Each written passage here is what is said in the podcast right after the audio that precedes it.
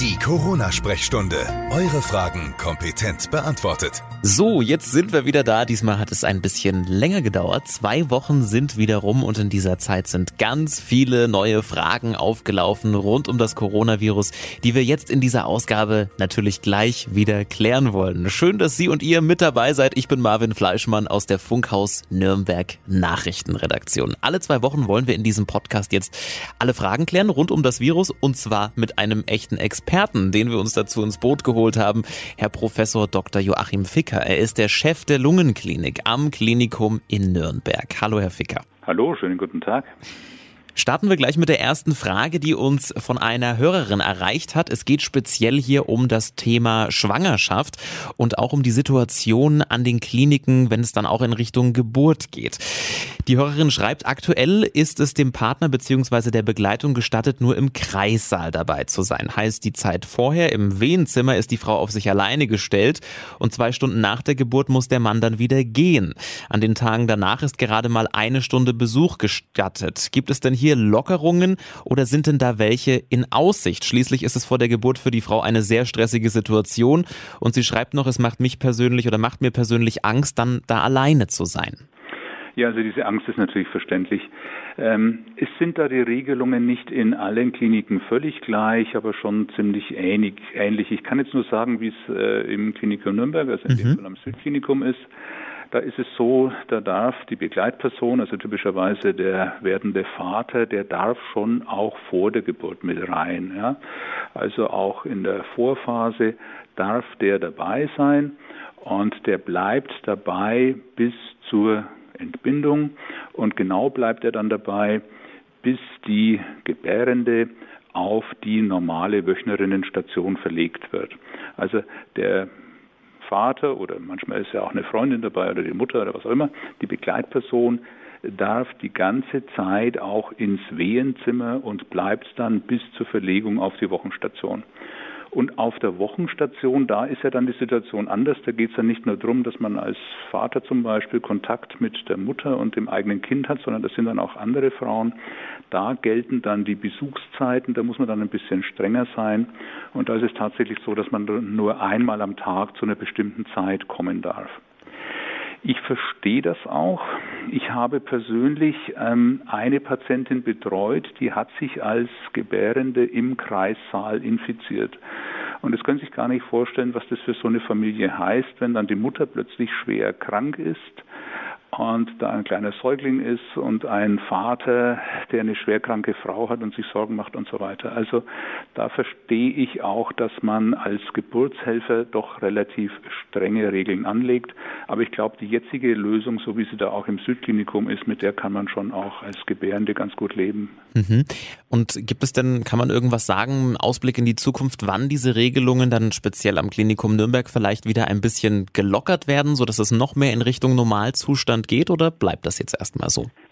Da hängen wir ja auch an behördlichen Vorgaben und wann mhm. genau sich die ändern, das ist schwer vorherzusagen. Ich glaube, dass sie sich in absehbarer Zeit ändern und das Ganze nochmal etwas lockerer wird, aber das kann ich nicht versprechen. Da gibt es eine sogenannte Allgemeinverfügung der bayerischen Staatsregierung und an die muss man sich halten. Alles klar. Dann gehen wir gleich weiter zum nächsten Punkt. Ein Hörer schreibt, ich habe von einer neuen Studie gelesen. Es soll die Blutgruppe über Covid-19 entscheiden bzw. über den Verlauf der Erkrankung. Und es soll wohl so sein, dass ein größeres Risiko die Blutgruppe A hat und ein geringes Risiko die Blutgruppe 0. Ist da was dran? Ja, da ist tatsächlich was dran.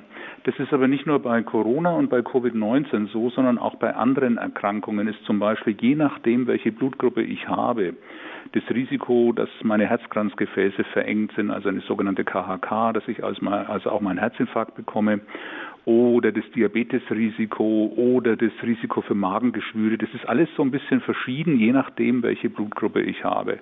Magenkarzinom zum Beispiel 25 Prozent höher bei Blutgruppe A, bei anderen Tumoren ist wieder andersrum. Woher kommt es? Das hat mit der eigentlichen Blutgruppe, also mit der Eigenschaft dieser roten Blutkörperchen gar nichts zu tun. Aber die Blutgruppe ist assoziiert mit vielen anderen Eigenschaften in unserem Körper und damit auch mit Eigenschaften des Immunsystems. Und bei Covid-19 spielt ja das Immunsystem eine ganz große Rolle. Und gerade die, die sehr schwer krank werden, werden oftmals schwer krank, weil das Immunsystem quasi überaktiv ist. Und bei der Blutgruppe A ist es tatsächlich so, dass das Risiko dann für einen schweren Verlauf etwa 1,5-fach ist. Also das ist nicht zehnfach oder so. 1,5-fach ist relativ wenig.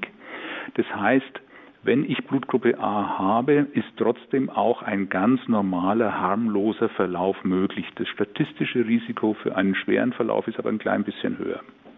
Dann schwenken wir mal über zu einem sehr aktuellen Thema, das uns in den letzten Wochen sehr stark begleitet hat. Auch hier bei uns in Nürnberg. Eine Hörerin schreibt, in den letzten Wochen hatten wir sehr viele große Demos. Teilweise haben sich 5000 Menschen getroffen, um zu verschiedenen Themen zu demonstrieren. Wie sehen Sie denn als Mediziner solche Demos? Sind das im Hinblick auf Superspreading vielleicht äh, kritische Events oder ist das eigentlich gefahrlos, wenn alle Masken tragen und Abstand halten? Also das ist natürlich schon äh, differenziert zu betrachten. Demonstrationen sind ein Grundrecht, ja, und von daher ist gegen Demonstrationen nichts zu sagen. Auf der anderen Seite, bei Demonstrationen es kommen viele Leute zusammen und die Bilder, die ich so in den Medien gesehen habe, sind schon so, dass nicht bei allen Demos immer Abstand gehalten wurde und nicht bei allen Demos immer auch Masken getragen wurden. Da gab es Bilder, wo ich mir gedacht habe, super, ihr macht es wirklich sehr deutlich, gerade bei manchen Corona-Demos, da standen die Leute mit zwei Meter Abstand und Maske, da ist dann auch kein großes Risiko, aber das wird nicht bei allen eingehalten.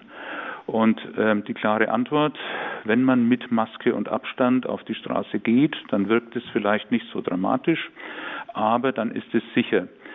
Ich frage mich immer, ob es nicht auch in solchen Zeiten andere Möglichkeiten geben könnte, seine politische Meinung zum Ausdruck zu bringen und ob es immer Demos sein müssen. Äh, da muss man, glaube ich, auch mal drüber nachdenken.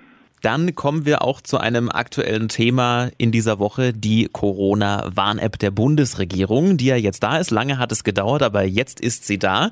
Viele Menschen haben sie sich auch schon gedownloadet und äh, vielleicht können wir an der Stelle auch mal ein bisschen ausführlicher über diese App sprechen. Da haben uns nämlich auch schon viele Fragen dazu erreicht. Eine Hörerin fragt zum Beispiel, ähm, wie würden Sie denn als Mediziner diese App einschätzen? Was äh, bringt uns diese App oder was erhoffen Sie sich denn von dieser App? Und äh, teilen Sie da vielleicht auch eventuelle Bedenken im Hinblick auf Datenschutz? Also ich habe mir die App in der vorvergangenen Nacht runtergeladen, sobald sie verfügbar waren. Ich war, habe mir Google Play gesagt, ähm, unter den ersten 5000 bin ich stolz drauf. Warum habe ich das getan? Ähm, weil ich fest davon überzeugt bin, dass es eine Methode ist, die auf der einen Seite keinerlei Nachteile hat, da kommen wir, glaube ich, gleich nochmal dazu, und auf der anderen Seite durchaus in der Lage ist, immer mal wieder einzelne Infektionsketten aufzudecken und damit zu unterbrechen. Natürlich haben wir nicht mehr sehr viele Corona-Fälle und Corona-Infizierte in der Bevölkerung. Aber gerade wenn wir jetzt sagen, wir haben zum einen gemeinsam das erreicht, dass es so wenige sind, und wir wollen möglichst viel normales Leben wieder haben. Wir wollen möglichst viel Schulen und Kitas und Arbeit und, und Gaststätten und all das Zeug. Ja. Dann ist es doch nur clever zu sagen, ich habe hier eine Methode, mit der ich weitere Infektionsausbreitungen sicher nicht hundertprozentig verhindern kann und nicht alle verhindern kann, aber ich kann ein paar verhindern. Und es trägt dazu bei, dass das Virus nicht wieder hochkommt, wenn wir jetzt allmählich unsere Lockerungen weiter voranschreiten lassen. Ich halte es für ganz wichtig. Mhm. Dann habe ich gesehen, dass viele Leute auch jetzt gerade so ein bisschen besorgt sind, dass diese neue Technik ein bisschen fehlerbehaftet ist. Denn wenn man die App nutzt, positiv getestet wird, dann kann man das ja der App sagen und dann werden die Kontaktpersonen benachrichtigt. Ist es denn wirklich so einfach, der App einfach zu sagen, ich bin positiv getestet worden auf das Coronavirus? Ist das möglicherweise anfällig oder lässt sich das gar nicht so einfach machen, weil ich dazu vielleicht Informationen vom Gesundheitsamt brauche? Also Sie können jetzt nicht einfach Ihre App aufmachen und sagen, liebe App, ich habe Corona. Ähm, das haben die Entwickler der App natürlich auch vorher gesehen, dass dann so ein paar Scherzbolde, zum Beispiel auch mal Schüler und so weiter, mhm. dann mal schnell ihren Unterricht ausfallen lassen würden. Sie kriegen deswegen, wenn Sie in Zukunft einen positiven Test haben, kriegen Sie mit hoher Wahrscheinlichkeit und im Laufe der Zeit immer häufiger diesen Test als QR-Code. Das ist ein digitaler Code, den man auch nicht ohne weiteres fälschen kann, den man dann mit der App abfotografiert und dann sagt die App, jawohl, das stimmt wirklich und nimmt das Ergebnis an. Wenn man diesen QR-Code nicht hat, dann gibt es eine Telefonhotline, dann kann man anrufen, dann helfen die einem weiter, der App sozusagen zu sagen über einen Zahlencode, den man dann kriegt, äh, ja, du bist positiv. Also diese potenzielle Missbrauchsmöglichkeit, dass jemand sich fälschlicherweise als positiv da einprogrammiert, das hat man vorhergesehen und da auch Vorsorge getroffen. Gut. Wie ist es denn dann eigentlich, wenn ich die Warnung bekomme? Achtung, du hattest äh, Kontakt mit einer positiv getesteten Person. Bin ich denn dann dazu verpflichtet, jetzt meinen Arzt zu informieren, zum Gesundheitsamt zu gehen und mich auch testen zu lassen? Oder muss ich das nicht tun? Also ein komisches Gefühl würde es auf jeden Fall auslösen, könnte ich mir vorstellen. Das löst ein komisches Gefühl aus, aber ich persönlich sage, mir ist es lieber, wenn mich diese App warnt, als wenn ich gar nichts davon ahne, dass ich jetzt selbst infiziert bin und dass ich zum Beispiel meine Kinder oder im schlimmsten Fall meinen 89-jährigen Vater anstecke. Das möchte ich auf keinen Fall. Von daher bin ich froh, dass mich diese App warnt. Ansonsten ich bin der einzige Mensch auf der Welt, der weiß, dass mich meine App gewarnt hat. Das weiß sonst niemand. Das weiß kein Gesundheitsamt, kein Arzt, kein nichts. Es ist meine eigene Entscheidung, wie ich damit umgehe. Die App sagt einem, welcher Umgang empfohlen ist. Also die sagt schon, jetzt geh mal zu deinem Arzt, ja, bleib auch mal zu Hause. Aber ich bin damit nicht in irgendeiner Weise gezwungen. Natürlich sage ich jetzt als Lungenarzt, es wäre vernünftig, zu Hause zu bleiben, sich auch zu testen lassen und sich beraten zu lassen. Aber man ist dazu nicht gezwungen, weil es auch kein anderer weiß. Und dann kommen wir an der Stelle auch noch zum Thema Datenschutz bei der App. Wie sehen Sie das denn als Mediziner? Gerade bei solchen sensiblen Themen ist das ja auch durchaus nicht ganz ohne. Ich fand es dieses Mal sehr clever gemacht. Man hat den sogenannten Quellcode, also den Programmcode, sehr früh veröffentlicht in einem Forum, wo alle mit Software befassten zugreifen können. GitHub heißt das Ding. Das heißt, alle, die so an Software und Sicherheit interessiert sind, alle Hobbyhacker und auch zum Beispiel der Chaos Computer Club, die haben sich das schon wochenlang angeschaut. Es ist einfach kein Schadcode drin, es ist kein Backdoor drin, also keine irgendwo große Sicherheitslücke. Das Ding ist extrem transparent und sicher. Dann hat uns noch eine Frage erreicht, wie diese App im Alltag dann genau funktioniert. Also wenn ich sie nutze und ich laufe an einer Person vorbei, die sie auch nutzt und die möglicherweise ähm, positiv ist, vibriert dann gleich mein Handy? Kriege ich dann sofort eine Meldung oder wie funktioniert das?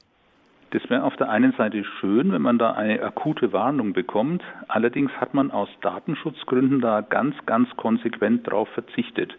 Wenn ich jetzt am Herrn XY vorbeilaufe und mein Handy sagt, um Gottes Willen, da ist was, dann wüsste ich ja, dass dieser Mensch positiv ist.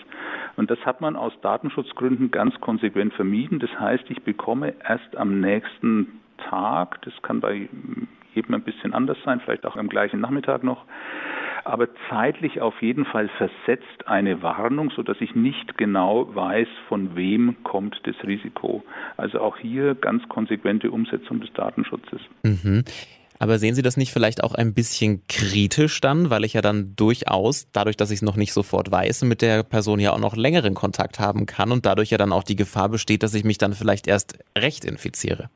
Das ist tatsächlich das Risiko. Das ist in anderen Ländern anders geregelt. Also in manchen asiatischen Ländern, ich weiß es zum Beispiel aus Südkorea, da würde die App tatsächlich sofort Alarm geben und ich könnte dann Abstand halten. Aber darauf hat man in Deutschland aufgrund der Datenschutzbedenken bewusst verzichtet. Das ist ein Kompromiss, den man eingegangen ist, weil man sagt, es ist auf der anderen Seite extrem wichtig, dass möglichst viele diese App nutzen und äh, die Akzeptanz der App in der Bevölkerung wird nur dann gut sein hier in Deutschland, wenn man sagen kann, es sind alle Datenschutzmaßnahmen komplett und konsequent umgesetzt. Und das sind sie. Alles klar. Dann können wir an der Stelle an die Corona-Warn-App einen Haken schon mal dran machen. Haben wir hier auch ein bisschen Licht ins Dunkel gebracht und springen gleich zum nächsten Thema, zu dem uns eine Frage erreicht hat. Es geht um die Reproduktionszahl.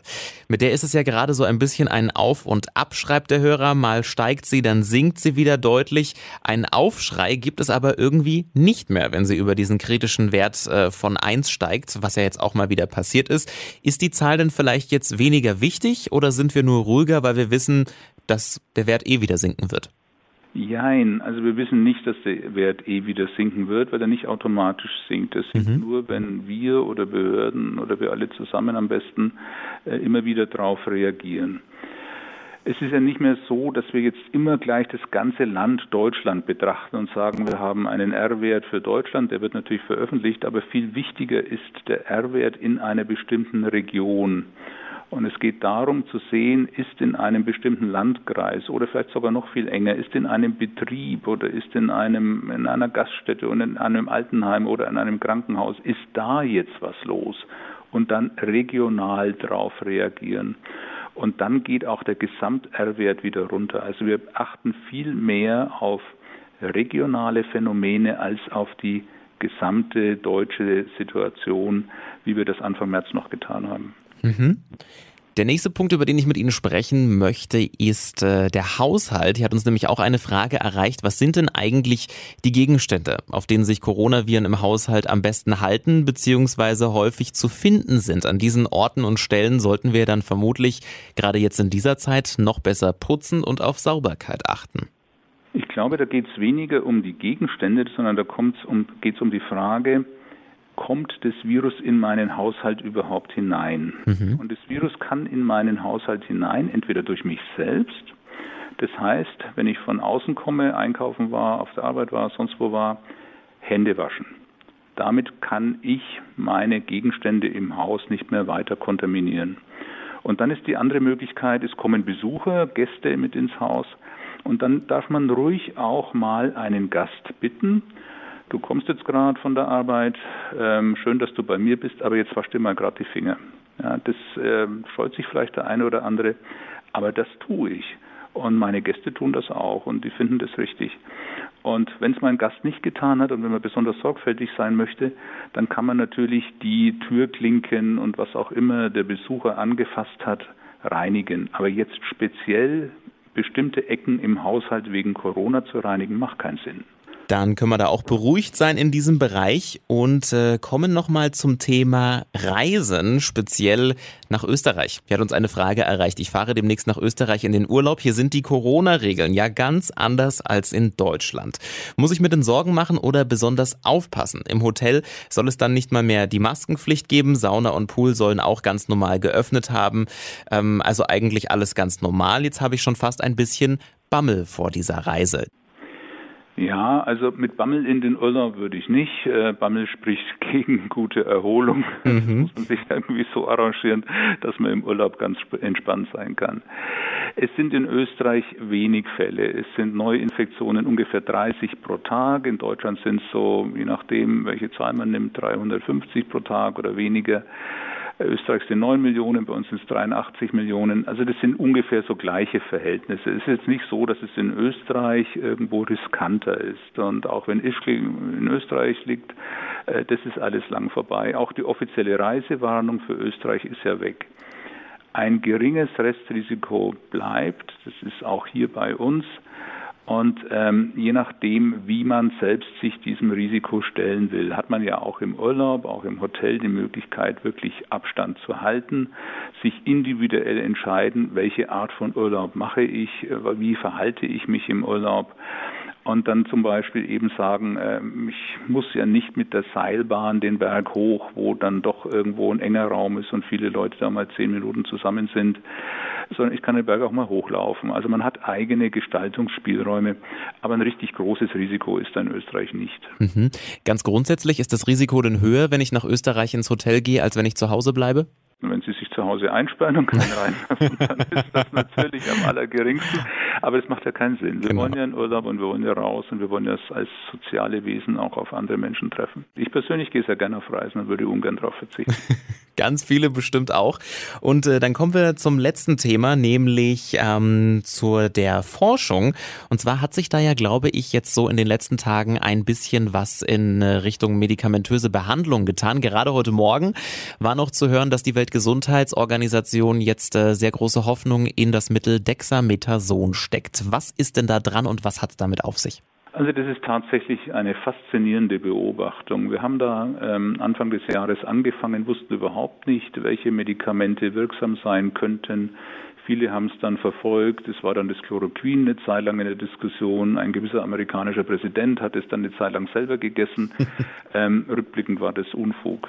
Es gibt jetzt sehr, sehr gute große Studien, die wurden im März begonnen und insbesondere hat man in England die sogenannte Recovery-Studie gemacht. Da wurden also nahezu alle Patienten, die in England in großen Zentren mit Covid-19 behandelt wurden, wurden da eingeschlossen und man hat sehr viele medikamentöse Therapieformen miteinander verglichen.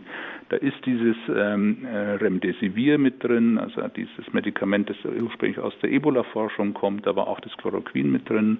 Da ist eine Kombination drin, die eigentlich gegen AIDS entwickelt wurde. Und da ist jetzt drin dieses Dexamethason. Dexamethason ist eine spezielle Form von Cortison. Und ganz am Anfang dachten wir noch, als wir mehr Erfahrungen aus China hatten und keine eigenen, dass Cortison riskant sein könnte bei so einer Virusinfektion.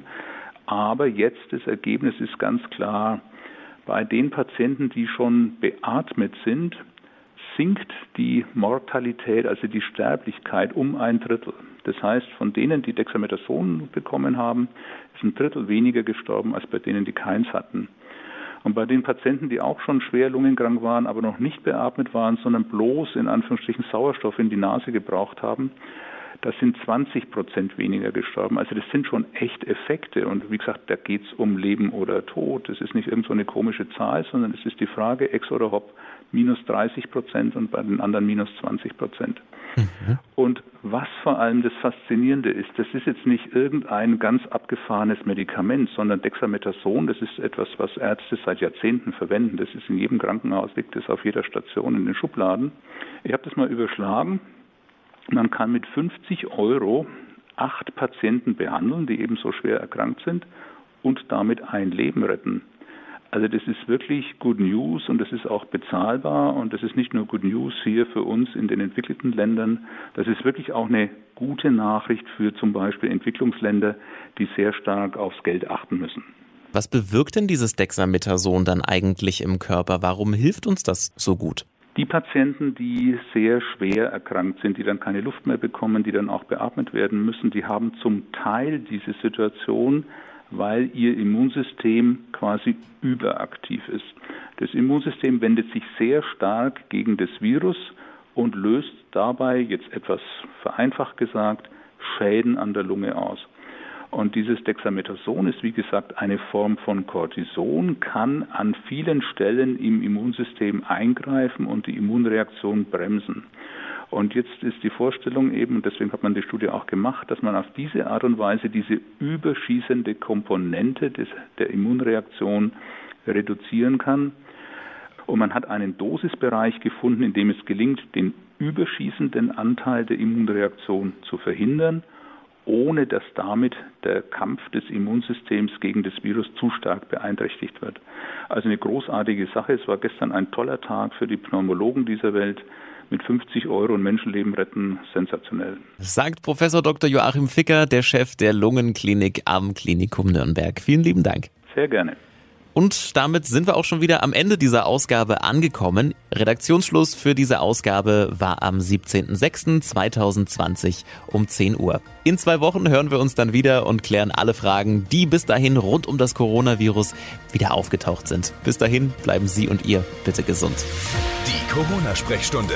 Eure Fragen für die nächste Podcast-Folge jetzt an coronasprechstunde at podyou.de. Alle Podcasts jetzt auf podyou.de, deine neue Podcast-Plattform. Podyou.